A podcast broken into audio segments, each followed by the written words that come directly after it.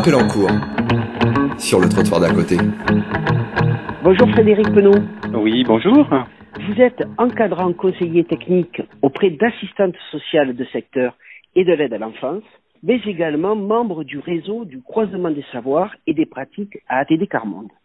Alors vous allez faire une intervention lors du colloque organisé par l'UNAFORIS et l'Association européenne des écoles du travail social, colloque intitulé Les formations en travail social en Europe, faire bouger les lignes pour un avenir durable, colloque qui se déroulera du 27 au 29 juin 2017 à Paris. Pour faire bouger les lignes, votre intervention va porter sur le croisement des savoirs, expérience donc menée par ATD Carmonde. Mais peut-être avant de parler de cette expérience-là, est-ce que vous pourriez nous dire quand et pourquoi vous êtes devenu adhérent d'ATD Carmonde? Bah, écoutez, euh, dans le cadre d'une formation euh, professionnelle, en tant que cadre de l'aide sociale à l'enfance, euh, j'ai eu l'occasion de participer à une co-formation animée par l'INSET d'Angers et, et, et, ATD Carmonde avec des, des personnes en, en, situation de pauvreté. Et c'est vrai que là, j'ai j'ai découvert euh, la notion du croisement des savoirs et, et, et je pense que ce qui m'animait en tant que professionnel depuis des années, c'est-à-dire la place des personnes, leur participation dans les interventions sociales, a pleinement pris euh, son sens. Quoi. Voilà. Donc ça a été le début. Donc c'était en, en, avril 2010. Vous y allez pour vous, vous former et vous prenez conscience que ces personnes-là sont pas assez prises en compte dans votre travail?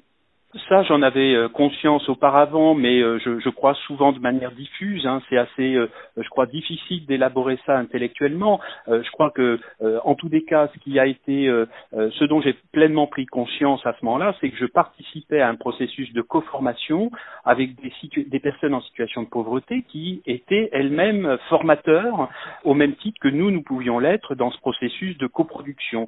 Instituer comme ça les personnes comme co-formateurs, ça a été une dimension que j'ai vraiment découverte, absolument. Hein. Ça, ça a labellisé quelque chose du domaine euh, vraiment du savoir. Comment se passent ces formations de croisement de savoir? Sur quoi repose cette pratique? Qu'est-ce qu'on y fait? C'est un processus qui a été euh, éprouvé, hein, euh, qui, qui, est comment dire euh, clairement établi en termes de méthodologie. il y a plusieurs phases. Hein. Une première phase où on en passe un peu par du photolangage, de manière à ce que chacun, je dirais, prenne conscience des représentations qui se situent de part et d'autre, hein, de, des groupes de pairs professionnels d'un côté et puis personnes en situation de pauvreté de l'autre. Accompagnés par des chercheurs aussi, je crois.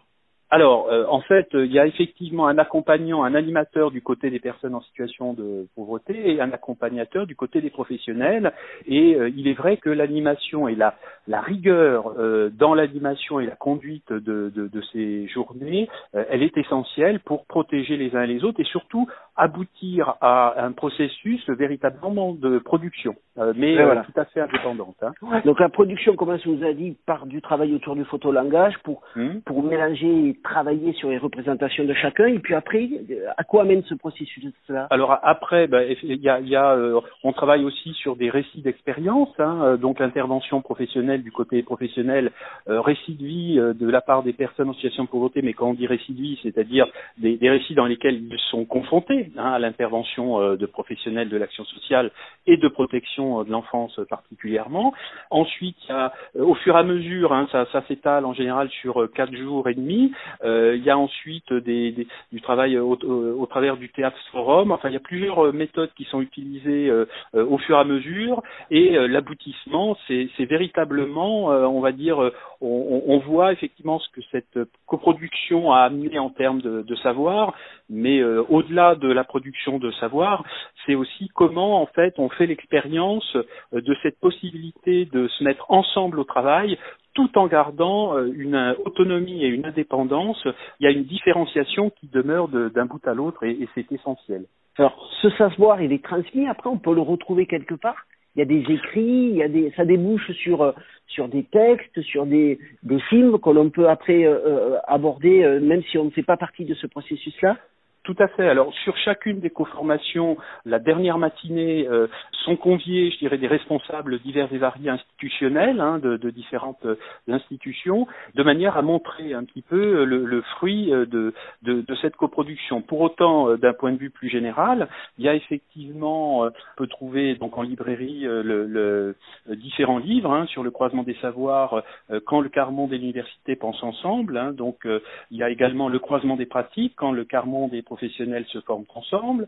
Euh, il y a également, euh, on peut le trouver aussi sur YouTube, euh, un DVD sur faire faire avancer la démocratie, donc un, DVD qui montre un peu les, processus à l'œuvre dans les coformations.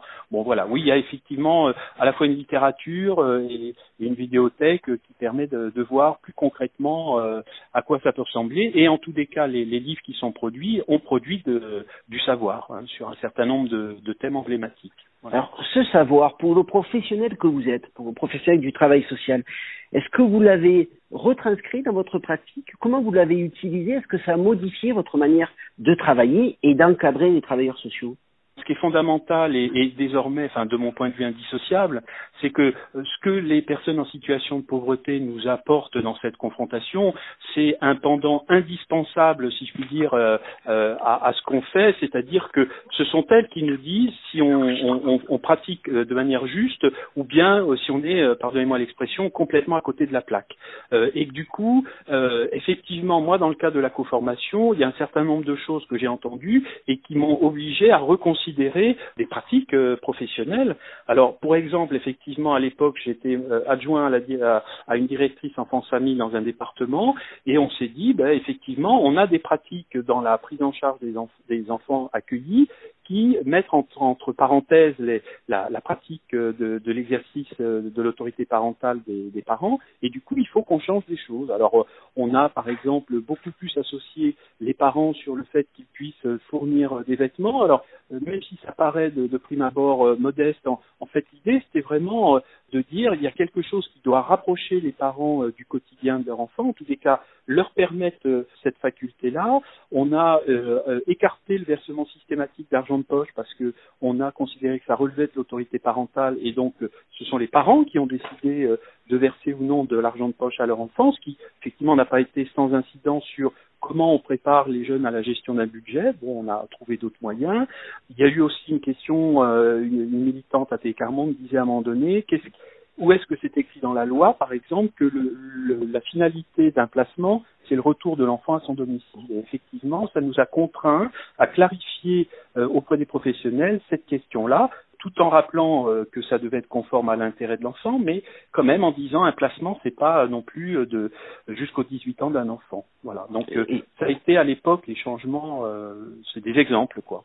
Un mot, les professionnels sont acceptent facilement de, ce, ce genre de, de transformation des pratiques à partir du savoir des publics qui sont en charge d'accompagner? Je pense que c'est possible dès lors que euh, enfin, ça sera d'autant plus facilité qu'ils en feront eux-mêmes euh, l'expérience parce que euh, il y a des choses qui sont pas transmissibles hein. ça reste de mon point de vue une, enfin, une, une formation expérientielle c'est-à-dire que je peux témoigner de ce que ça m'a apporté mais c'est vraiment une formation qui qui est de l'ordre aussi de l'expérience humaine et professionnelle, intellectuelle et affective aussi et émotionnelle. Voyez. Donc, euh, lorsque on a nous modifié certains processus de travail, on les a expliqués. Euh, on, espère que ça n'est pas apparu trop abstrait. Maintenant, ça sera d'autant plus facilité dans les pratiques que on développera de plus en plus des instances, des, des temps, des, des manières de faire en associant au plus près les personnes que nous sommes censés euh, servir en matière de service public. C'est une expérience qu'on viendra donc découvrir euh, du 27 au 29 juin au colloque organisé par l'UNAFORIS et l'Association européenne des écoles de travail social. Vous savez déjà quand c'est que vous allez intervenir? Normalement le, le, jeudi 29, oui. Le jeudi 29 Et vous avez aussi un titre déjà à votre intervention? Pas complètement. Enfin, on, Ça se prépare. Non, voilà, ça se prépare, mais euh, euh, ça sera effectivement euh, autour de, de, la participation des personnes en, en, évitant des choses trappes et en insistant énormément sur effectivement plutôt des aspects pratiques pour éclairer les pratiques professionnelles. Bonne préparation et merci beaucoup Frédéric Penaud. À bientôt. Merci, à bientôt. Au revoir. Au revoir.